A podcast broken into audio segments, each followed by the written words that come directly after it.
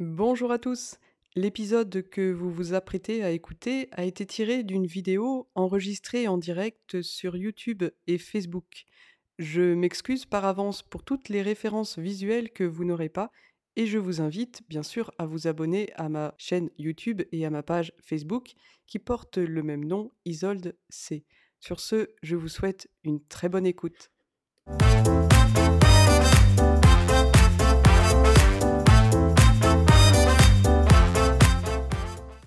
Bonjour à tous, euh, j'espère que vous avez passé une très bonne semaine. Bienvenue sur ce direct, euh, le café du vendredi. Merci d'être là. Aujourd'hui, j'ai un sujet un peu particulier. euh, je me suis dit, c'est pas évident de parler de ça, mais je me suis dit, allez, j'ose. Euh, notamment parce que ça fait euh, 10 ans, donc ça fait 10 ans que j'ai quitté la dernière communauté religieuse où j'étais. Pour ceux qui me connaissent, ils savent que j'ai été dans deux communautés religieuses.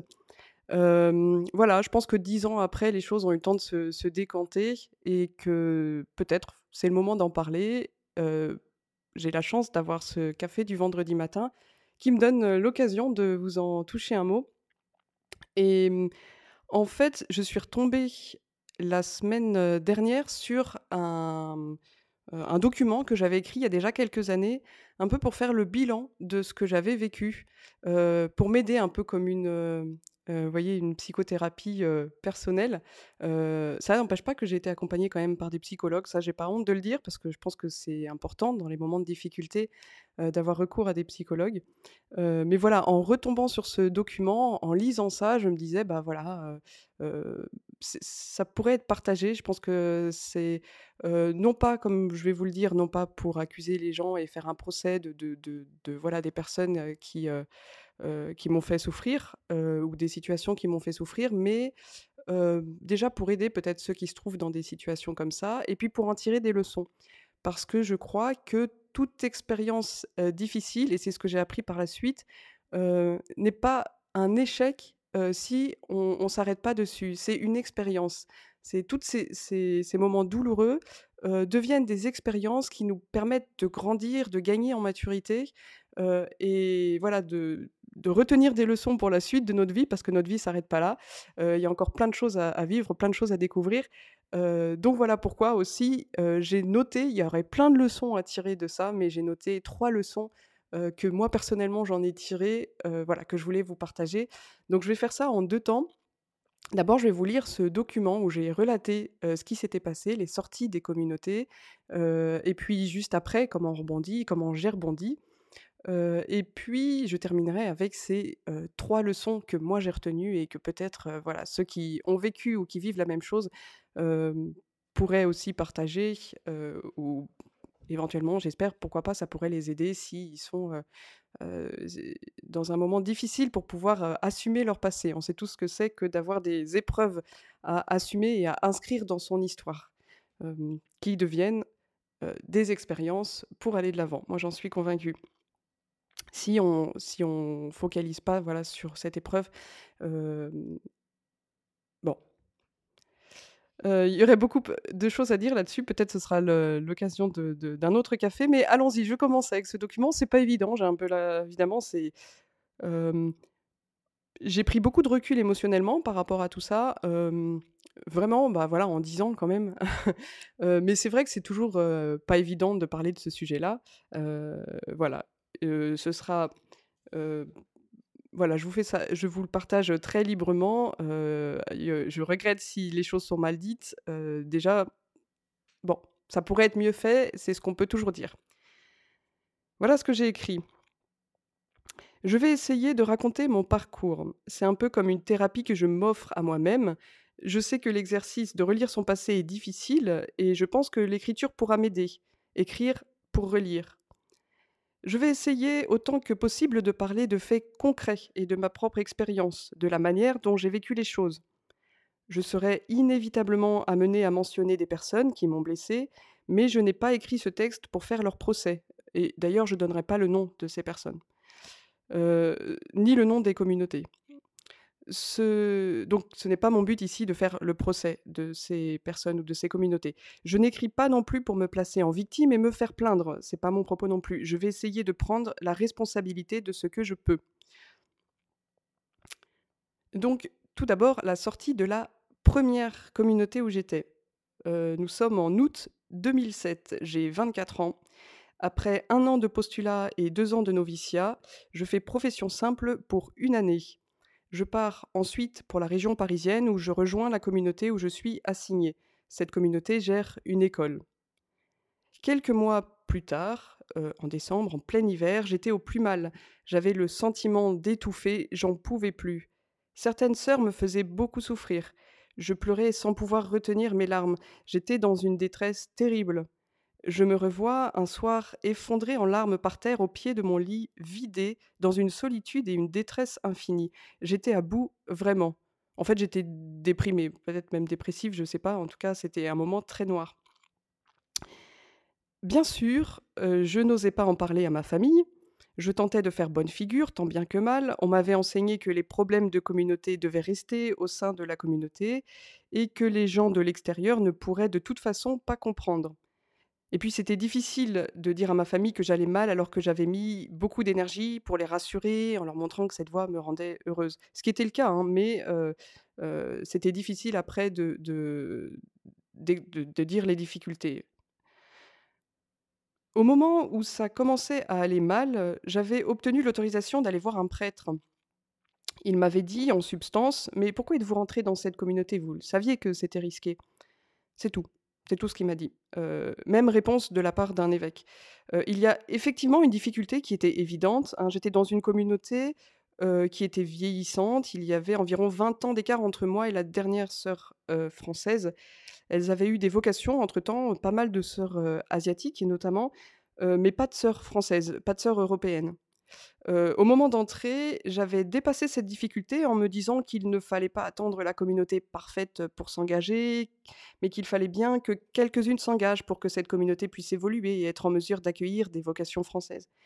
Je me disais qu'en faisant le premier pas, d'autres suivraient. En fait, j'avais beaucoup d'amis qui se posaient des questions et je pensais que quelques-unes allaient entrer et aucune n'a fait ce choix. Voyant que j'allais mal, heu, j'ai lancé pas mal d'appels au secours, heu, à mes amis du milieu, des prêtres, des religieuses et peu, très peu ont répondu à vrai dire. J'ai eu mon père spirituel au téléphone, mais il m'a fait comprendre qu'il ne pouvait rien faire. Il a ensuite été injoignable. Un autre prêtre m'a soutenue. Hem, ça j'en parlerai, plus tard, je sais pas, je je vais pas lire tout le document, mais mais effectivement, il y a un prêtre qui m'a soutenue et je lui dois beaucoup, parce que, heu, est-ce que je ouais, j'en reparlerai un petit peu plus tard. Parce que c'est grâce à lui, je pense que je suis restée attachée à l'église à ce moment-là. Quant aux autres que j'ai à qui j'ai envoyé des tas de mails à cette période-là, c'est marrant quand je je peux encore regarder dans mes mails et voir tous les mails que j'ai envoyés, c'était des tas d'appels au secours et mais voilà, heu, pas de réponse, eux, ils savaient pas quoi faire, ils étaient un peu démunis. Heu, voilà à peu près leur attitude. C'était des histoires de bonnes sœurs et il valait mieux ne pas s'en mêler, surtout ne pas prendre parti au risque de se mettre des personnes sur le dos et de voir sa réputation abîmée. Tous ceux qui avaient été très présents quand tout allait bien, quand j'ai annoncé ma vocation, que je suis rentrée et tout ça, m'ont fui le jour où les problèmes ont commencé. J'allais mal et ça leur faisait peur. Tout a explosé le jour de la visite canonique de la mère provinciale. Il y avait une feuille avec des créneaux de rendez-vous, heu, où chaque sœur devait s'inscrire pour rencontrer, heu, la provinciale et puis moi je ne l'ai pas fait. Heu, j'étais vraiment en grande souffrance et évidemment la provinciale n'a pas apprécié, elle m'a rabrouée puis elle m'a fixé, un rendez-vous. Bon, à vrai dire, elle a bien fait parce qu'il fallait bien que la rencontre se fasse. Je l'ai je l'ai donc rencontrée et je lui ai dit que ça n'allait pas bien, Je lui ai dit que si les choses continuaient ainsi les prochains mois, j'envisagerais de quitter la communauté l'été suivant, à la fin de ma période de vœux. J'avais prononcé des vœux pour un an, donc je me disais: «Voilà, je reste, je je je j'ai toujours appris à tenir mes engagements et je le voulais vraiment». Donc je me disais: «Voilà, je vais rester jusqu'à la fin de ma période de vœux» et elle m'a répondu aussitôt, en substance, je ne me souviens plus exactement des mots, mais c'était: «Partez tout de suite dans ce cas-là». Et puis elle a ajouté quelque chose comme, heu: «Vos parents sont riches, ils pourront s'occuper de vous, les gens de votre espèce n'ont pas de soucis. Voilà, vous avez les moyens, vous saurez rebondir, heu, vous avez une famille pour vous soutenir», heu, voilà.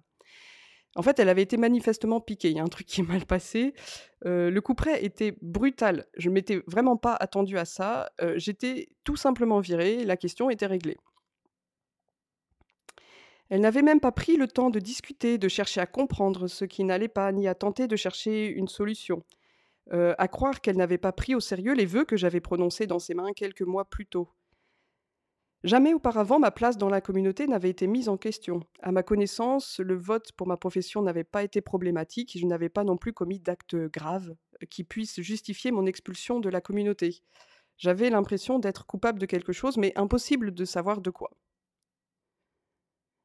Je n'ai pas accepté tout de suite cette sentence euh, de la provinciale, de partir tout de suite. J'avais pris mes vœux au sérieux et je voulais trouver une solution pour tenir dans la communauté jusqu'à la fin de ma période d'engagement. Je me souviens avoir appelé la mère maîtresse au téléphone pour lui demander si elle pouvait faire quelque chose, qu'elle essaie par exemple de convaincre la provinciale de me faire changer de communauté. Elle a eu un peu de compassion pour moi, mais m'a vite fait comprendre qu'on ne remet pas en cause une décision de la provinciale. J'ai appelé alors un prêtre euh, qui travaillait à Rome dans la congrégation pour les religieux il m'a conseillé de partir et de ne pas rester simplement pour rester. Il connaissait trop de cas de religieux qui sont restés simplement pour rester et qui ont été complètement détruits par leur communauté. Il m'a parlé d'un indulte que je crois n'avoir jamais reçu et m'a dit que je pouvais continuer à vivre ma consécration intérieurement jusqu'à la fin de mes vœux et j'ai accepté cette solution.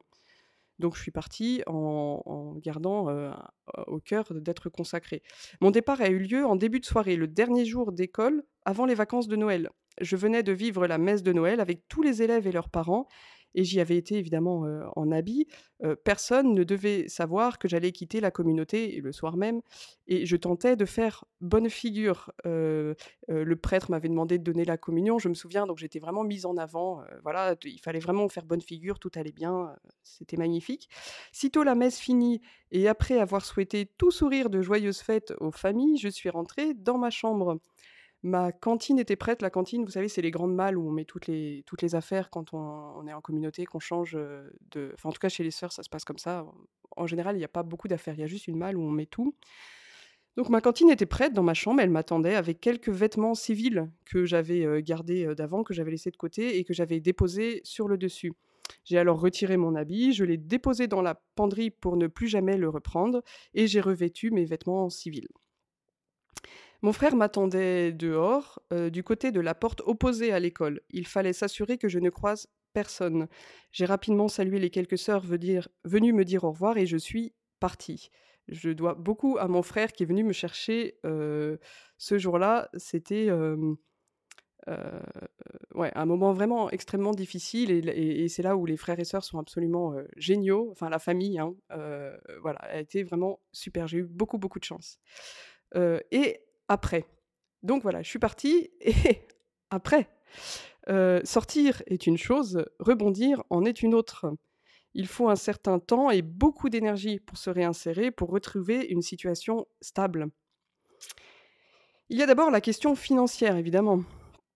Il n'a jamais été question que la communauté m'aide financièrement. La provinciale avait réglé ce souci le jour même où elle m'a viré. J'ai eu beaucoup de chance d'avoir des parents qui puissent m'aider financièrement. Il y a aussi la question du logement. C'est aussi chez mes parents que j'ai atterri à ma sortie de communauté. Puis il y a la question des vêtements. Une des premières choses que j'ai faites était d'aller acheter des vêtements. Euh, ça, beaucoup de, gens qui sont sortis de communautés religieuses peuvent témoigner de ce moment où on se rachète des vêtements. C'est très symbolique et c'est pas, enfin c'est pas des moments évidents quand même il y a enfin la question du travail, mais dans un premier temps, j'avais surtout besoin de repos physique et psychologique. C'est vrai que les derniers les dernières semaines ont été atroces quand les sœurs savaient que j'allais partir. vous êtes dans la communauté, mais plus vraiment. Enfin, devant les autres, il faut faire comme si, mais en réalité, vous n'en êtes déjà plus. Enfin, c'est extrêmement, c'est un moment très très dur psychologiquement épuisant. Moralement, c'est un moment assez particulier. En fait, il y a à la fois le soulagement de pouvoir enfin se reposer. donc, après la sortie, il y a le soulagement de pouvoir enfin se reposer après des mois de tension et d'injustice, et la fragilité de se retrouver dans une situation précaire. J'avais perdu mon statut de sœur, et beaucoup de gens qui aimaient côtoyer la sœur ont pris leur distance dès lors que je n'étais plus rien. Ça, c'est vrai que ça fait une grande différence quand vous recevez, l'habit. Alors il y a des gens qui vous méprisent dans la rue, mais il y a des gens qui vous accordent un grand respect et mmh, quand, donc au début, c'est un peu désagréable aussi parce que, tout le monde vous regarde. C'est enfin, voilà, vous devez faire vraiment attention à votre manière de parler et votre manière d'être. Hem dans l'autre sens, il y a des gens, c'est vrai, qui aiment la sœur en vous, mais quand vous êtes plus rien, heu, vous perdez effectivement des, bah, des amis quoi, enfin des faux amis d'une certaine manière. Heu, un prêtre ami de la famille ah voilà, donc je reviens sur cette question, heu, du prêtre. Un prêtre ami de la famille avait entendu mes appels au secours et m'a offert, l'occasion, dès ma sortie, de passer 2 mois dans un sanctuaire dont il s'occupait, un peu comme une piste, d'atterrissage. Le temps de me reposer et de décanter. Ce que j'avais vécu aurait pu me rebeller contre l'Église en général, mais je pense que le geste de ce prêtre m'a sauvée d'une certaine manière, dans la mesure où il m'a montré qu'il y a aussi des gens qui font du bien dans l'Église. Il m'a dit à ce moment-là une chose que je n'oublierai jamais. En substance, heu, c'était ça: «Tu es dans un moment de trouble et tu ne sais pas trop où va ta vie, mais sache que l'essentiel est toujours là. Le but n'a pas changé. Le but, c'est la sainteté. Les événements que tu as vécus ont peut-être contribué à ton chemin vers la sainteté». Cette parole a été une grande libération pour moi. Il avait dédramatisé ma situation et remis les choses à leur place. Le choix de vie n'était pas un but, mais seulement un chemin. Hem, un che un chemin, vers le but qui est la sainteté et une sortie de communauté peut, nous faire avancer dans ce chemin vers la sainteté, aussi étrange que cela puisse paraître. Je crois vraiment que j'ai été accompagnée par la Providence à ce moment-là. J'ai été mise en contact avec un des évêques auxiliaires de Paris, heu, qui m'a généreuse généreusement pris sous son aile. Il m'a offert un logement, du travail dans une aumônerie et m'a offert de suivre gratuitement des cours de théologie. Heu, le logement était plutôt spartiate, mais j'étais très heureuse d'avoir un lieu où poser mes valises. Pour la petite histoire, en fait, c'était des toilettes à la turque et il y avait le pommeau de douche au-dessus des toilettes, donc enfin qui était fixé, donc on se pour se doucher, bah, voilà, on était sur les toilettes, c'était c'était, pas évident, c'était assez spartiate. Mais voilà, j'en rigole aujourd'hui, c'est pas c'est pas voilà, c'était une époque. En tout cas, pour moi, c'était beaucoup parce que quand on n'a plus rien, même une douche toilette, à la turque, c'est déjà énorme. Ce logement n'était qu'en partie équipé. Je l'ai équipé petit à petit, comme j'ai pu avec mes petits moyens. J'ai acheté des assiettes, des couverts, une casserole, un micro-ondes. Tout cela a coûté une fortune pour moi et il a fallu que j'économise petit à petit pour acquérir progressivement tout ce dont j'avais besoin. Et ça, c'est vrai qu'on n'y pense pas, mais c'est un truc hyper difficile quand on quand on a tout quitté et que petit à petit, on doit réacquérir les choses, bah, dont on a besoin, enfin qu'un célibataire a besoin pour vivre en fait. Quelqu'un qui vit tout seul, des des couverts, une casserole, et je me souviens, la casserole, en fait, ça m'a beaucoup marqué parce que c'était à Paris et il y avait pas de grande surface, Leclerc, Carrefour, il fallait, prendre le le métro, le RER pour aller à l'extérieur, pour trouver un magasin comme ça, où il y avait de tout. Il fallait aller au BHV pour acheter, bazar de l'hôtel de ville, pour ceux qui connaissent pas, pour acheter, des casseroles et ça coûtait une fortune, en fait, alors que ça aurait été beaucoup moins cher chez Leclerc ou Carrefour ou voilà et je me souviens, voilà, pour moi, ça avait été, bah, c'était un investissement de pouvoir essayer de de pouvoir s'acheter une casserole. Une personne qui avait vécu la même situation que moi et qui était désormais installée m'a offert son ancien fer à repasser. C'était un cadeau immense pour moi et ce n'est pas grand-chose, mais c'était beaucoup pour quelqu'un comme moi qui repartait de zéro avec les poches vides. Ma sortie de communauté s'était faite assez précipitamment. Il me restait quelques affaires que j'aurais bien aimé récupérer, notamment dans la communauté où j'avais fait mon noviciat, mais j'ai jamais eu le courage évidemment de d'y retourner pour les récupérer. Hem, donc Cette situation, heu, où j'étais à Paris après la première sortie de communauté a duré à peu près 6 mois, jusqu'à ce que je quitte Paris pour la Suisse où une deuxième expérience de vie religieuse m'attendait. Les souffrances de ma première expérience de vie religieuse n'ont pas suffi à me faire douter de ma vocation. J'étais convaincue d'avoir la vocation et je pensais que Dieu me l'avait montré lui-même au moment où je quittais la première communauté.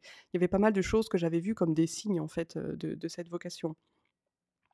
En effet, quelques jours après avoir pris la décision de quitter la communauté, j'avais reçu un mail d'un frère qui me parlait d'un projet de communauté religieuse dans le même ordre, avec un point important accordé à l'étude, ce à quoi j'avais toujours aspiré.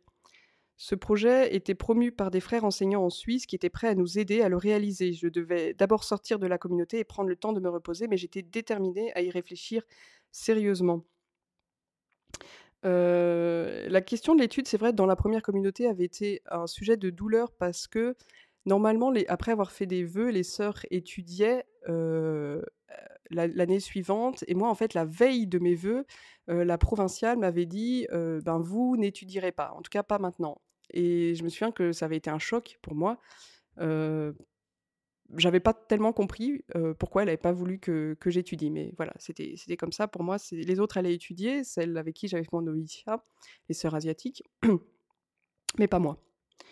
Hem moi, j'ai en fait, j'avais dû pas mal, hem, aider dans l'école, heu, notamment pour toute, heu, la partie logistique que les sœurs assuraient, l'étude des enfants le soir, le service à la cantine, la porterie, voilà, c'était il fallait un peu boucher les trous, il y avait moins de personnel, moins de sœurs, donc il fallait un peu boucher les trous dans la structure de l'école et c'est vrai que ça avait été une souffrance pour moi parce que je me disais: «Mais en fait, je suis pas rentrée, je suis pas rentrée pour ça».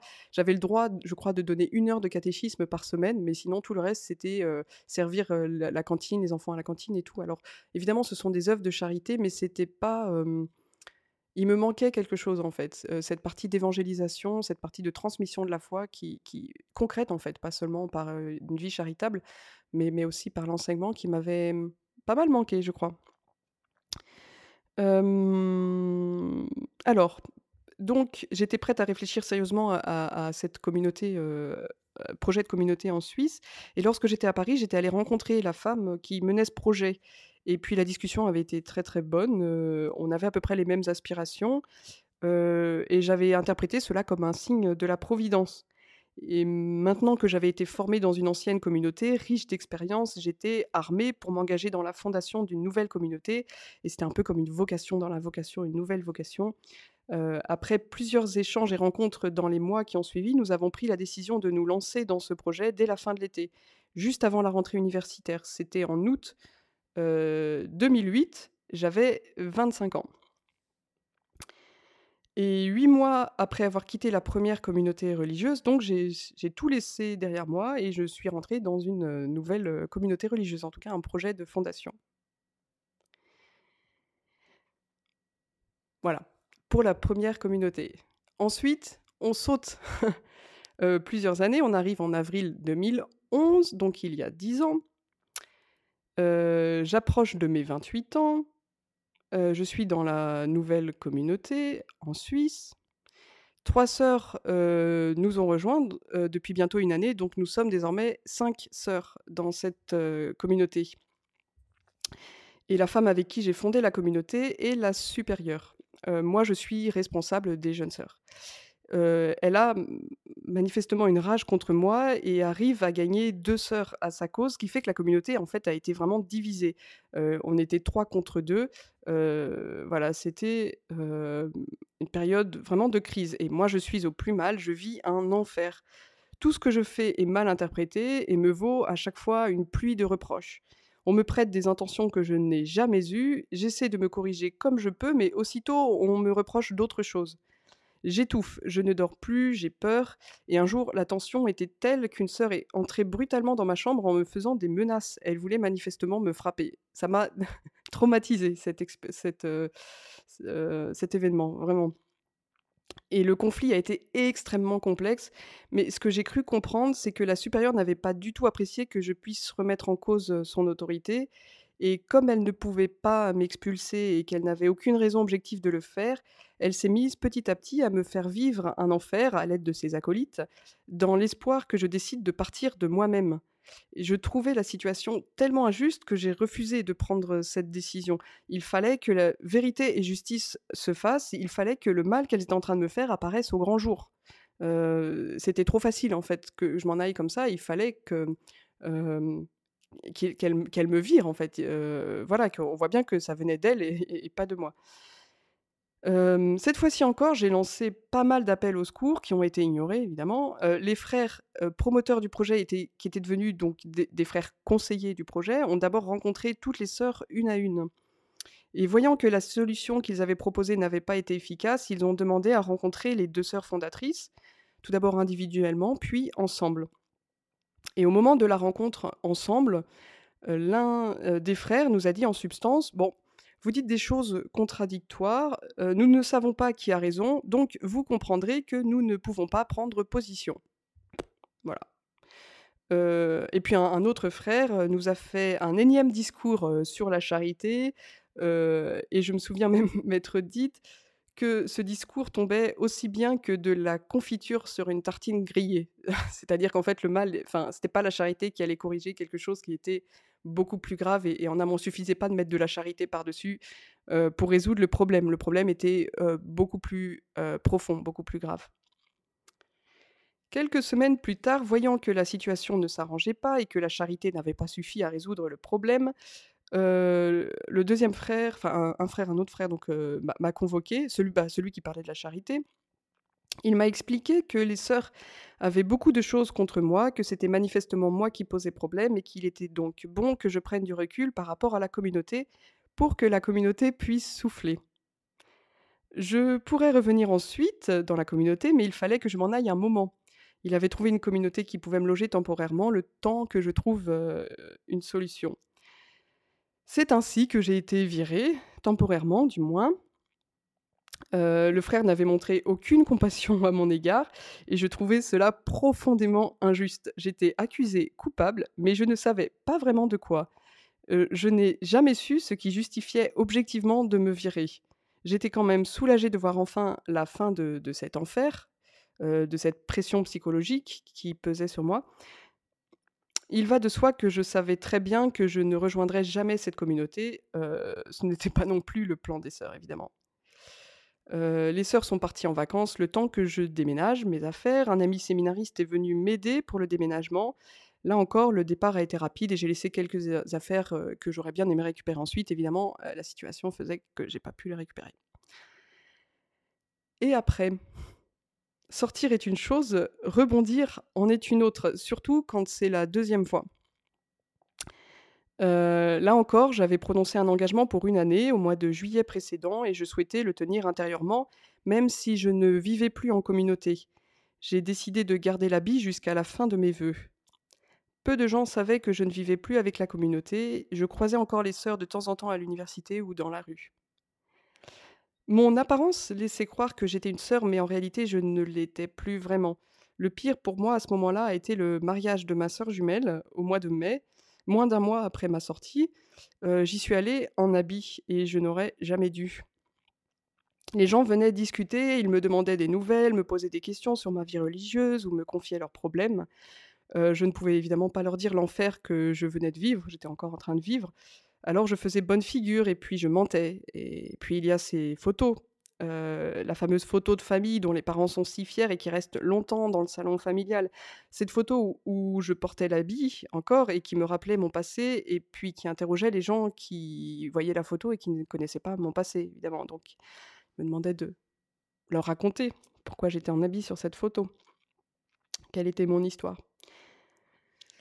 Le conflit dans la communauté a divisé beaucoup, heu, d'amis que nous avions en commun, en fait, avec, heu, les autres, sœurs, heu et là encore, beaucoup ont pris leur distance pour ne pas avoir à prendre parti.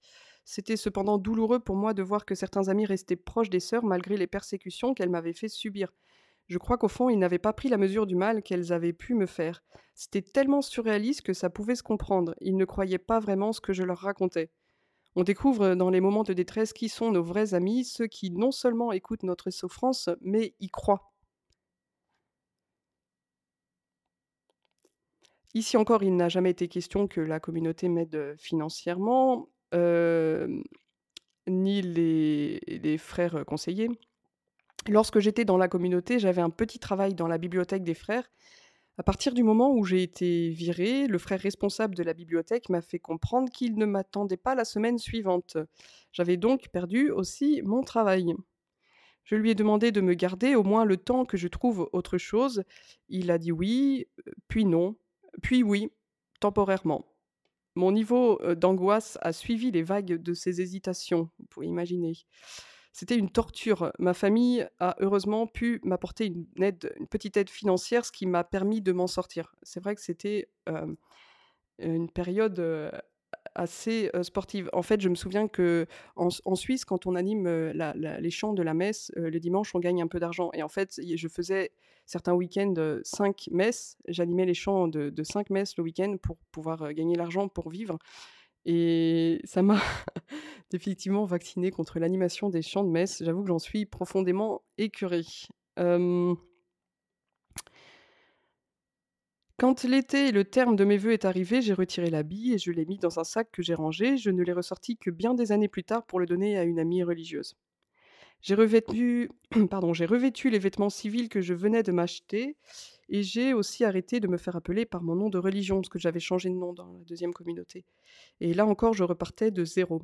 Il me fallait de nouveau acquérir petit à petit ce que j'avais laissé en partant. Couverts, casseroles, heu, ces trucs-là.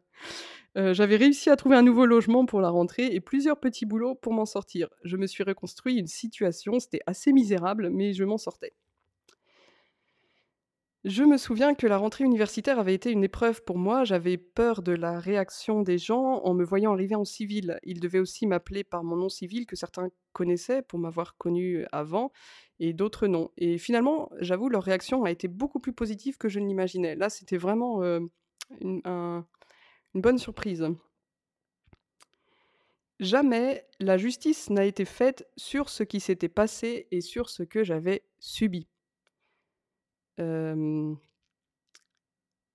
Ouais, ce que je vous raconte là, en fait, il y a jamais eu, une relecture, ni avec, les frères, heu, conseillers, ni avec les sœurs de la 1re communauté.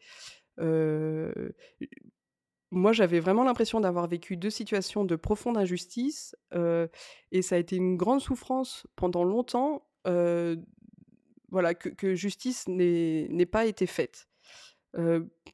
Après moi, ce que je me disais aussi, c'est que, la vérité finit toujours par surgir et il suffit simplement d'attendre et mmh, notamment pour la 2de communauté, finalement, cette communauté a pas, perduré, elle a fini par être, dissoute. C'était ça, c'était aussi enfin, quelque part, pour moi, une preuve quand même que, au bout d'un moment, la vérité, surgit et mmh, une consolation quelque part, quand même, j'avoue. Petit peu de café. Alors, il est mal fait ce mug parce que normalement enfin, si, il est bien fait parce que c'est moi qui vois la marque, mais quand je le bois, vous voyez pas, c'est juste moi. Donc au passage, un petit peu de ouh là, un peu de pub pour Aquinas, heu, ce iaquinas.com, le site internet, dont sur lequel je travaille, où vous pouvez trouver des vidéos sur saint Thomas d'Aquin. Parce que c'est très important pour moi la formation. Hem, j'avais écrit aussi d'autres choses, heu, mais ça, je vais pas les lire parce que c'est plus personnel, notamment sur, hem, les la gestion de la crise, des moments difficiles, au sein de la communauté, et puis ma propre responsabilité aussi, mon immaturité, à l'époque qui a fait que j'ai pas réagi, je pense, de la meilleure manière. Évidemment, on peut toujours relire son passé en disant que ça aurait pu être, mieux ou ou du moins moins pire, mais mais voilà, bon, heu, peut-être qu'un jour je parlerai de la suite, mais voilà, en gros, pour les faits. Maintenant, je vais, heu vous dire à peu près les 3 leçons que j'ai retenues, hem, de cette histoire. Vous pouvez évidemment poser des questions, dans les commentaires pour ceux qui suivent ça en direct. La 1re, heu, leçon que je retiens, c'est, il faut pas s'attendre de la part des gens d'église, d'une attitude, d'adulte par rapport à un enfant. Vous n'êtes pas un enfant, ils ne sont pas vos parents, et notamment dans une situation de souffrance, l'enfant, va attendre de la part de ses parents qu'ils viennent, prendre soin de lui, faire justice, voilà, le soutenir comme ils peuvent. En fait, pour moi, ça a été alors, ça a été une découverte assez douloureuse parce que finalement, c'était, un mal qui s'ajoutait au mal. C'est qu'en fait, au moment où ça va pas bien, bah, il y a personne pour vous aider et mmh Et cette cette maturité, en fait, je l'avais pas en entrant. C'est vrai que j'étais vraiment dans une attitude d'enfant par rapport à des adultes et et cette attitude, elle était bien sûr, quand même relativement encouragée dans la vie religieuse parce qu'il fallait il fallait être docile, il fallait se laisser modeler. Donc on nous enseigne quelque part à être obéissant comme un enfant, mais justement ça peut porter préjudice à partir du moment où, heu heu, où les choses se passent mal et en fait, heu, vous devez vous avoir une attitude d'adulte vis-à-vis des adultes et garder votre, votre esprit critique. En fait, le jour où ça va mal, n'attendez pas d'être assisté comme un enfant. N'attendez pas que justice, soit faite, et et puis qu'on puisse avoir une aide financière et morale. Alors, je dis ça, les choses sont en train d'évoluer, heureusement. Il y a, je viens de voir un article dans La Croix que je vous recommande de lire. Il y a un dispositif qui est en train d'être mis en place, qui a été voté, par la Conférence des religieux et religieuses de France, notamment pour que justice soit faite à propos des abus, spirituels et sexuels, et à ce moment-là, qu'il y ait vraiment une démarche de justice, restauratrice et que les instituts sachent prendre leurs responsabilités et apporter une aide financière à ceux qui s'en vont. Mais dans mon cas, par exemple, ça, je pense que ça n'aurait pas pu se faire parce qu'il y avait pas eu d'abus. Heu, j'ai pas subi d'abus spirituels, ni sexuels, heureusement. Mais je pense qu'il y a quelque part peut-être il y aurait quelque chose à faire, c'est ce que je me dis, pour tous ces gens qui quittent, la vie religieuse. Je sais qu'il y a un, un mouvement qui s'appelle le réseau Véro, V-E-R-O, heu, mais je crois qu'il y a pas de site internet, je sais pas si ça existe encore. Heu heu, il y a peut-être une adresse mail qui circule sur internet où vous pouvez essayer de les joindre. Eux, en tout cas, ils accompagnent, si j'ai bien compris, les gens qui sortent de communautés religieuses ou du séminaire. L'autre chose aussi, c'est qu'en fait, quand, bah, votre travail, ce qui était le cas pour moi, n'a pas été déclaré, heu, j'ai pas le droit au chômage. Quand on quitte la communauté, on a on n'a pas le droit au chômage. Donc ça m'amène à mon deuxième point. Donc le premier point, je reprends, c'est, ne pas attendre, de la part de l'Église d'une atude d'une attitude d'adulte par rapport à un enfant qui est en souffrance. En fait, vous devez être adulte vis-à-vis d'adultes. La deuxième chose, c'est ne pas avoir peur du monde, en fait. Souvent, on s'est coupé du monde quand on est rentré dans la vie religieuse. On redoute, d'y retourner, de s'insérer dans le monde, avec toutes les démarches administratives. C'est pas évident, mais on s'en sort toujours et la chose importante, c'est qu'en sortant, en fait, je me suis rendu compte que, on pouvait chercher auprès du droit civil, une aide à ces moments-là. En tout cas une aide d'abord financière, il faut pas hésiter à faire la démarche pour obtenir le RSA quand on n'a pas été déclaré, qu'on peut pas obtenir le chômage, ne pas hésiter à heu, avoir recours aux aides sociales pour obtenir, heu, le RSA et puis, l'autre chose, c'est qu'il faut pas hésiter à aller chercher un travail, dans le monde, à mon avis, parce que, dans ce cas-là, vous avez la certitude d'avoir enfin la quasi-certitude, en tout cas chercher un travail, dans lequel vous avez un contrat de travail. Parce qu'en église, heu, heureusement c'est pas le cas tout le temps, mais il y a pas mal de petits boulots qui sont donnés sans contrat de travail, comme le travail que j'avais pu faire et avec, les frères où on m'a viré du jour au lendemain. Ça, par exemple, ça aurait pas été possible dans le cas, d'un travail, déclaré avec un un contrat où on met pas quelqu'un à la porte, du jour au lendemain. Il y a quand même une protection, de l'employé. Donc la facilité quelque part, heu, quand on quitte une communauté religieuse, c'est de trouver un petit boulot en église parce qu'il y a pas mal de petits boulots, mais le problème c'est que, heu, il faut surtout pas prendre un petit boulot, heu, sans contrat parce que vous vous remettez dans une situation précaire et j'ai plusieurs, heu, exemples d'amis qui ont quitté des communautés, qui se sont retrouvés après à passer de petits boulots d'église à petits boulots d'église en se faisant virer à chaque fois avec voilà des situations à chaque fois douloureuses. Donc au niveau du travail, voilà, essayez de trouver un travail avec un contrat qui vous protège. Ensuite, heu, par rapport au harcèlement moral, c'est ce que je me disais aussi dans la deuxième communauté où je pense qu'il s'agissait vraiment d'un harcèlement moral. Heu, j'ai pas le moment, j'ai pas pensé à faire appel au droit civil, mais peut-être qu'il faudrait parce que le le il y a des lois contre le harcèlement moral qui s'appliquent au au sein même des familles, donc ça pourrait peut-être s'appliquer au sein même des communautés, je sais pas. En tout cas, il y a une protection qui est possible au niveau, heu, civil. Heu, au niveau religieux, je je sais pas, au niveau du droit canonique, en tout cas pas à ma connaissance, à voir s'il existe une loi qui peut protéger contre le harcèlement moral. Mais, voilà, le monde donc la deuxième leçon, c'était vraiment ça, c'est que, n'hésitez pas à aller, chercher des secours en fait, auprès du monde. Le monde n'est pas si mauvais que ça et il y a des aides, dans le monde, des aides juridiques, des aides sociales, des aides financières, voilà, qui peuvent, vous être apportées et qui sont bonnes.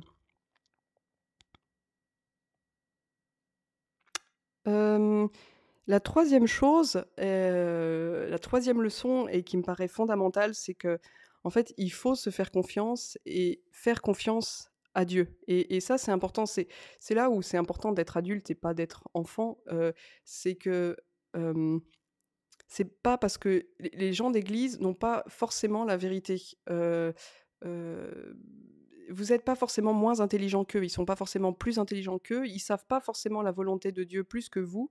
Il faut pas hésiter à se faire confiance. Il faut savoir garder son esprit critique et distinguer entre la volonté de Dieu et la volonté des gens d'église. Ça, c'est vraiment très, très important.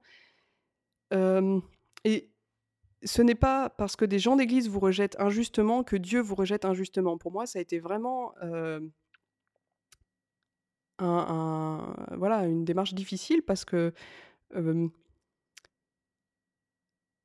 Finalement, j'avais l'impression que c'était que c'était Dieu qui me enfin voilà, que que que Dieu était fâché contre moi, voilà et je savais pas pourquoi, que, j'étais coupable encore une fois, mais je sais pas de quoi. Enfin, c'était extrêmement difficile, ça a vraiment touché quelque chose dans ma relation à Dieu et il a fallu, beaucoup de temps, pour m'en remettre.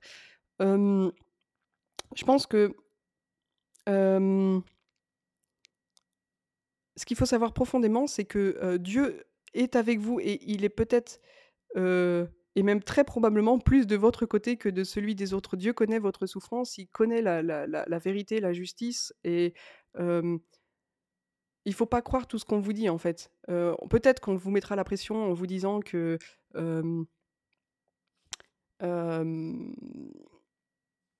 vous voulez pas faire la volonté de Dieu, que vous voulez pas porter sa croix. Enfin voilà, il y a pas mal de de de même vous sortir des citations bibliques. On pourra vous sortir des arguments qui qui vont vous culpabiliser à mort, mais n'ayez vraiment ne vous laissez pas entraîner là-dedans. Heu, dites-vous que, heu heu, Dieu Dieu n'est pas forcément, heu, du côté de ceux qui vous en veulent. Voilà, donc se faire confiance et faire confiance à Dieu. Les 3 leçons que je retiens, donc je répète, hem, ne pas s'attendre de la part des gens d'église d'une d'une réaction d'adulte par rapport à un enfant en souffrance, ne pas avoir peur du monde qui peut vous apporter des aides et se faire confiance et faire garder sa confiance et son espérance en Dieu. Ça, c'est vraiment important. Voilà. Ce que je me disais aussi tout à l'heure en préparant ce direct, c'est que Finalement, dans ces histoires, ça s'est mal terminé parce qu'il était trop tard quelque part. La crise avait déjà, heu, il y avait des problèmes qui n'avaient pas été résolus avant et ça a un peu explosé et ça s'est, heu, terminé dans les 2 cas par mon expulsion des communautés. Ce qui aurait été bien, c'est une meilleure gestion en fait, de de la crise au moment où ça allait mal. Heu, alors, voilà, peut-être il faudrait réfléchir de la manière dont ça pourrait se faire. Heu et comment faire pour que, heu, les choses se terminent, heu, paisiblement autant que possible? Et il y a une autre réflexion sous-jacente qui, j'en ferai probablement un direct qui est, assez, enfin une grande question. C'est quand ça va, en fait, quand quand quand est-ce que c'est le moment si si vous êtes dans une communauté religieuse et que ça se passe mal, quand est-ce que c'est le moment, de décider de partir? Et là, c'est très difficile de discerner. Je me souviens, pour moi, c'était vraiment une difficulté entre les, mmh, entre les épreuves qui demandent à être surmontées et et en fait, notamment, moi, j'avais été éduquée à être dure au mal, à savoir, à être, fidèle, persévérant. Enfin, pour moi, c'était des valeurs très, très importantes et je me souviens que, dans les difficultés, je me disais: «Non, non, mais voilà, il faut porter sa croix» et puis et puis il y avait des sœurs, je me souviens, qui me disaient: «Oui, oui, il faut il faut faut que tu portes ta croix» et du coup, c'était hyper culpabilisant d'imaginer de partir, en fait, parce que dans ce cas-là, c'était c'était l'apostasie, voilà et donc la grosse difficulté, c'était de discerner entre une épreuve qui demande à être surmontée et puis un signal d'alarme qui dit: «Non, non, mais il faut partir en fait, heu, ça va pas». Ça c'est donc je ferai peut-être un direct là-dessus parce que je pense qu'il y a vraiment une réflexion à avoir. Cette cette question, j'imagine que des gens qui ont, heu, qui sont, séparés ou divorcés, ou qui ont même une reconnaissance de nullité de mariage, se la se sont peut-être posé aussi cette question, voilà, quand est-ce que quand est-ce qu'il faut sortir avant d'être complètement détruit? Parce qu'après on en arrive à un moment où on a une image complètement tordue de Dieu aussi, où on se dit: «Mais en fait, mais Dieu est méchant, il veut mon mal, il veut ma destruction» et il y a un côté anéantissement, qui va, qui est encouragé par une spiritualité un peu de la kénose, de l'effacement de soi, mais qui n'est pas destruction en fait, anéantissement de soi. Là, il y a vraiment un une réflexion à avoir. Je sais que Don Dismas de la Suisse a des super, heu, réflexions dans son livre, heu, «Risques et dérives de la vie religieuse» à ce propos, heu, je vous encourage à lire ce livre. Alors, vous pouvez soutenir mon café, vous pouvez m'offrir un café, vous voyez? Je suis pas encore tout à fait au point. Voilà. En allant sur ce lien-là, qui est aussi dans la description, vous pouvez m'offrir un café, ça me fera bien plaisir et ça m'encouragera à continuer. Alors, une question Comment garder la foi par la suite et confiance dans l'Église? Heu, ouais, ça c'est, heu, c'est une grande question. Bah, la foi justement, je pense que c'est d'abord, heu, ce que je disais, c'est se faire confiance et faire confiance, garder sa confiance en Dieu. Pour moi, dans toutes ces épreuves, je dois dire, j'ai eu des moments très difficiles où j'avais du mal à comprendre qui était Dieu. Le visage de Dieu avait été vraiment assombri, heu, par toutes ces difficultés. Mais je dirais, à aucun moment j'ai perdu la foi. Ouais, je pense qu'il faut pas oublier que Dieu est plus grand que tout ça, que toutes ces difficultés, que Dieu veut notre bien, heu, qu'il prend soin de nous, ça j'en suis convaincue malgré toutes les difficultés. Nous, on tâtonne, on a vraiment du mal à à la vie est pas simple en fait, c'est les les chemins sont pas évidents, c'est pas, enfin la Bible nous le montre bien, hein, ces toutes ces figures bibliques qui ont tâtonné et qui qui ont des voies qui sont pas toutes tracées, toutes droites. Ouais, je crois qu'il faut Dieu est toujours là. C'est c'est l'essentiel en fait, quel que soit le chemin qu'on prend, qu'on est amené à prendre, de le parcourir, avec Dieu. Et la confiance dans l'Église, ça c'est vrai que c'est très difficile parce que surtout quand, Pour moi, c'était une grande désillusion, en fait. Enfin, j'a j'avais j'étais pas très mature, donc je me rends compte vraiment que j'avais vraiment une attente d'enfant par rapport à un adulte vis-à-vis de l'Église et ça, je pense que c'était pas juste. Il y a je pense que l'Église aussi, dans un moment où elle cherche aussi un peu un peu sa place, jusqu'où va son autorité,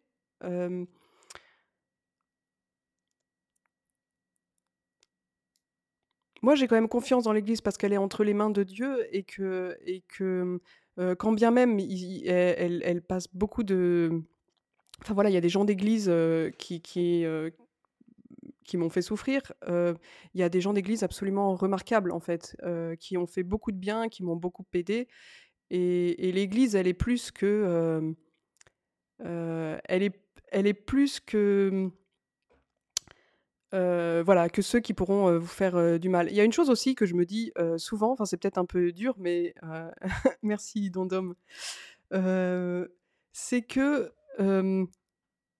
Judas, il il était pas en dehors de la communauté des apôtres, il était un proche de Jésus. Jésus, l'avait appelé aussi. Et malheureusement, heu, le mal, heu, terrible, il vient de l'intérieur, en fait, plus que de l'extérieur. C'est là où je dis qu'en fait, souvent, on présente le monde comme, heu, les gens du monde, la mentalité du monde, les mœurs du monde comme absolument mauvaises. Mais en réalité, moi, j'ai jamais, enfin, mes plus grandes souffrances, elles viennent pas du monde ou des gens du monde, mais plutôt des gens d'église, elles viennent en interne et je pense que c'est ce que Jésus a vécu avec Judas. C'est que Judas, c'était un des appelés quand même, donc ouais, la souffrance peut venir de l'intérieur. Ça n'empêche pas, la sainteté, de l'église, des premiers apôtres et voilà de toute l'œuvre qu'ils ont fait ensuite. Mais il y a vraiment un discernement à avoir et pas avoir une mentalité de bisounours aussi vis-à-vis de l'Église, être très lucide vis-à-vis de ça et savoir prendre ses responsabilités. Je crois que c'est hyper important. On est des êtres blessés. Moi moi, je suis aussi un être blessé. Je suis rentrée avec mes blessures, je suis rentrée avec, mon immaturité, et ça, il faut la reconnaître. Je reconnais ma part de responsabilité. Je pense qu'il y a une responsabilité dans des crises, il y a une responsabilité de, ouais, du côté, de mon côté et puis du côté des personnes, avec qui, ça s'est mal passé. Ah ah! Allez.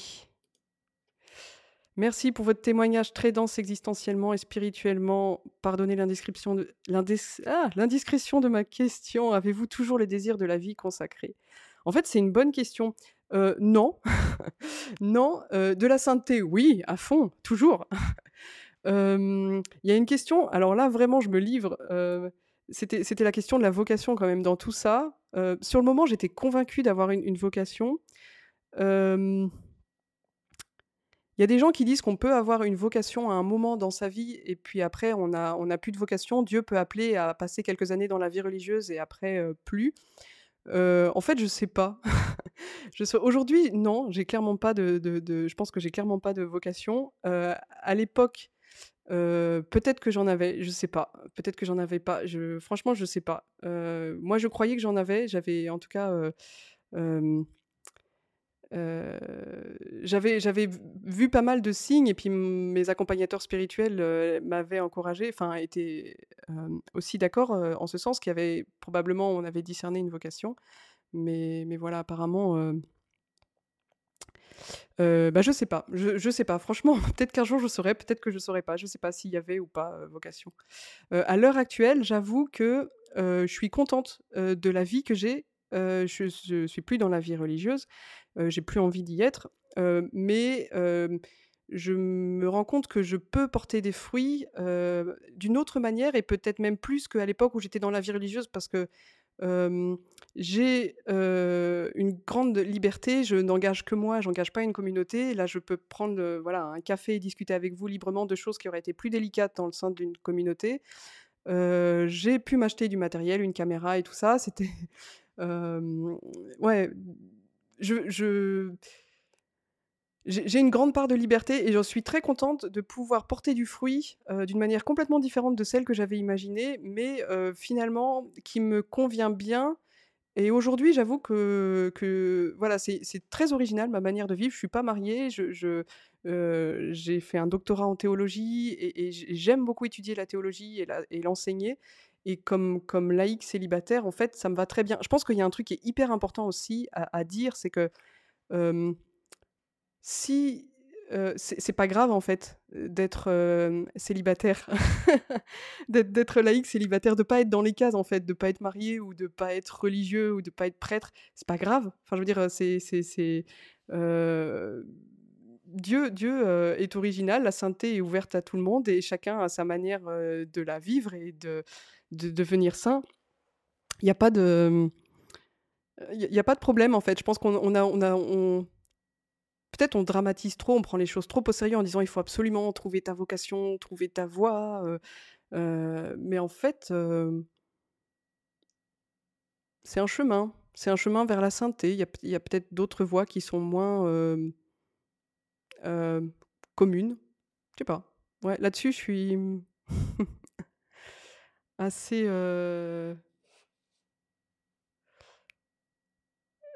alors une autre question, la vocation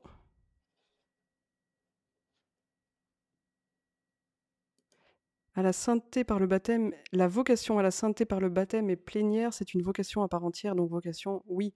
Ouais, clairement, oui, c'est vrai que notre première vocation et ça, c'est très juste.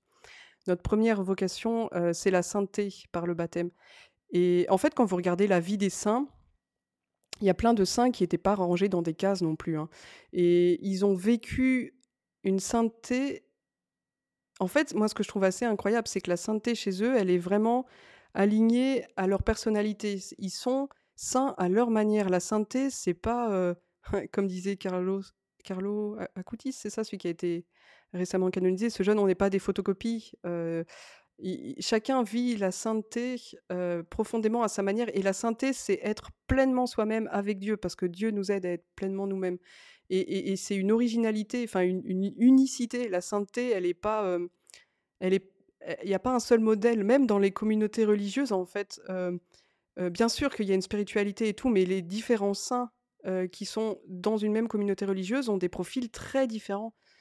Il y a pas de modèle unique.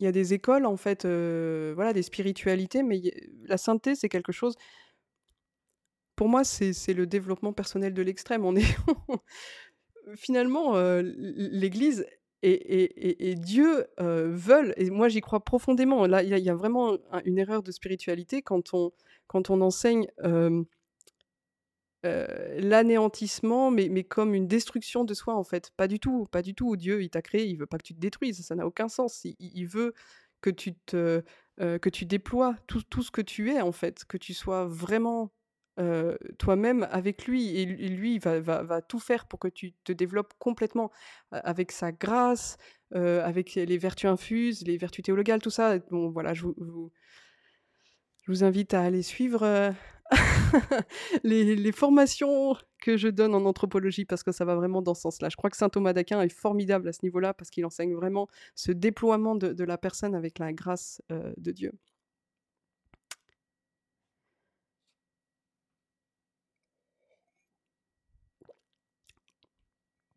Bon, bah, voilà, ça va faire, heu, 1 heure.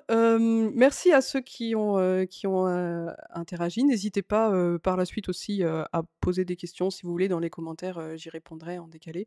Peut-être si vous avez d'autres sujets, des choses qui vous ont interpellé et mmh, qui vous ouais, donnent envie de d'en discuter, ou si vous voulez que j'en parle ou peut-être même que j'en parle en invitant des gens parce que j'aime bien faire des interviews aussi. Je trouve que c'est très enrichissant d'avoir plusieurs, plusieurs échos. Je le fais, heu, volontiers.